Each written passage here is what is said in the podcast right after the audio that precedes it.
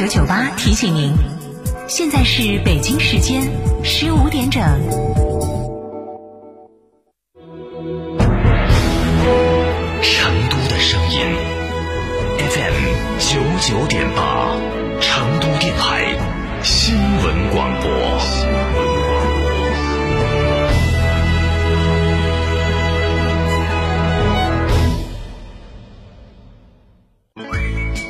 乳胶漆没有个性，我不要；墙纸容易翘边，我不要；硅藻泥颜值不够，我不要。什么才是你想要？德国飞马艺术涂料，高端定制，超高颜值，我要。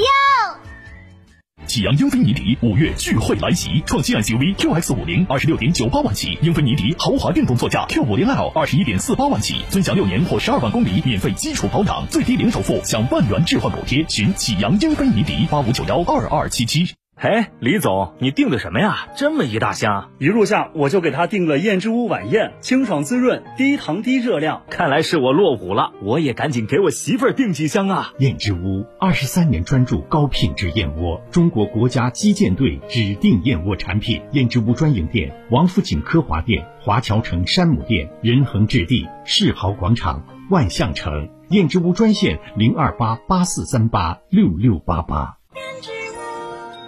全新便利品牌天成九九开放加盟啦！水果零食双业态，店铺运营全托管，每日水果基地直采，超多零食量贩价低，创新模式诚邀启航。电话详询零二八八三二七二八四三八三二七二八四三。九九八快讯。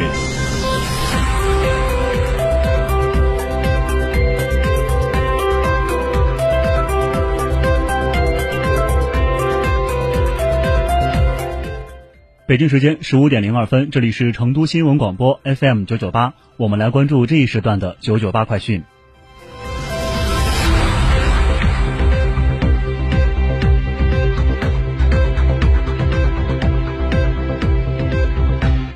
首先来关注本地方面，五月十八号，第十八届二零二零年度全国博物馆十大陈列展览精品颁奖典礼在北京首都博物馆举行。成都博物馆基本陈列影武万象偶戏大千，中国皮影木偶展荣获精品奖。成都博物馆、广东省博物馆、湖南省博物馆联合引进的特展《从伦勃朗到莫奈：欧洲绘画五百年》荣获国际及港澳台合作入围奖。全国博物馆十大陈列展览精品奖项是文博界陈列展览的最高级别荣誉，成都博物馆也是本届四川地区唯一获奖单位。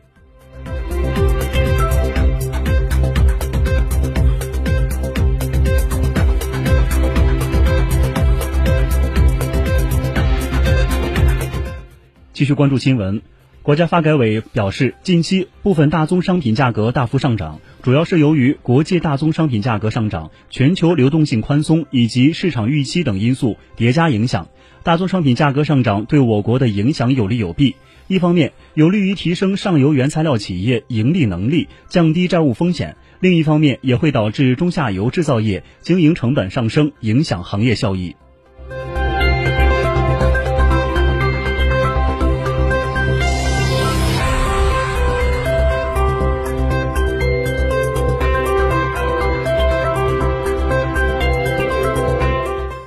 日前，正在抓紧编制的二零三零年前碳排放达峰行动方案，研究制定电力、钢铁、有色金属、石化化工、建材、建筑、交通等行业和领域碳达峰实施方案，积极谋划绿色低碳科技攻关、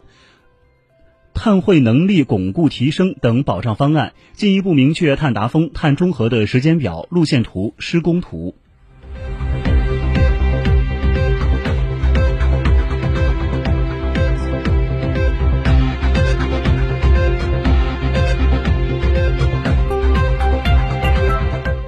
五月十八号，商务部消费促进司负责人谈二零二一年四月我国消费市场情况时表示，总的来看，消费市场延续恢复态势，但恢复还不均衡，基础尚不稳固，一些领域恢复还比较慢。下一步，随着各项扩内需、促消费政策措施的落地见效，供给结构不断优化，预计消费市场将继续呈现平稳恢复态势。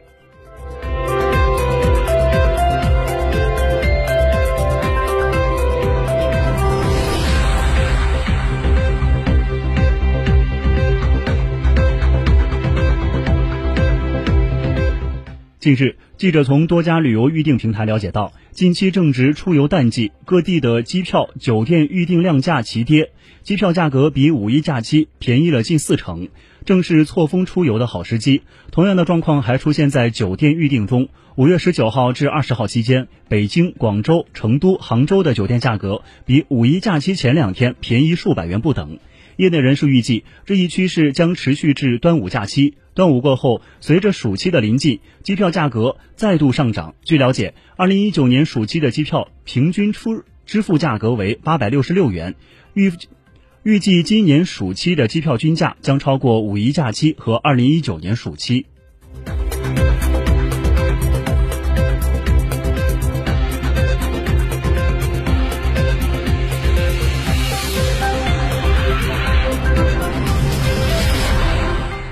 五月十八号，二零二一中国网络表演行业年度峰会在上海召开。峰会期间，发布了二零二零年中国网络表演行业发展报告。报告显示，主播群体方面，截至二零二零年末，我国网络表演行业主播账号累计超一点三亿，其中日均新增主播峰值为四点三万人。直播用户方面，二零二零年网络直播用户规模达六点一七亿人。占中国网民整体的百分之六十二点四。此外，电商直播用户在二零二零年快速增长，达到三点八八亿人。直播用户人均观看时长分布中，观看一至两小时的用户占比较高，占百分之三十三点四；观看零点五至一小时的用户占比百分之二十六点七。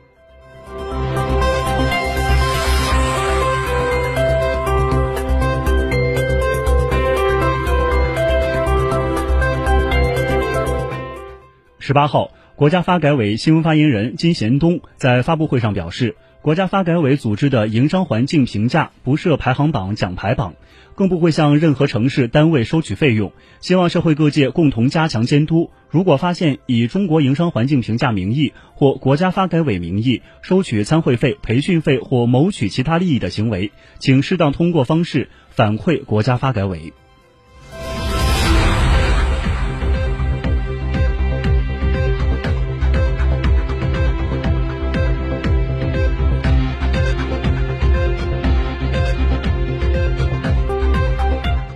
近年来，随着自媒体平台的发展，旅游博主的数量增长迅猛。据业内人士不完全估算，二零一六年前的中国全职旅游博主还不足一千人，如今各平台的旅游博主总数早已超过十万人。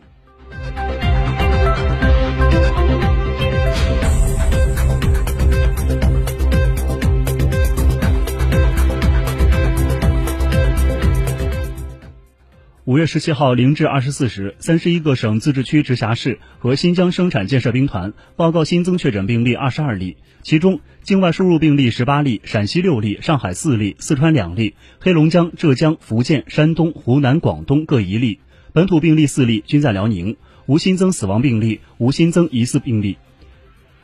新增疑似病例一例为境外输入病例，在上海新增无症状感染者二十例，其中。境外输入十八例，本土病例两例，均在安徽。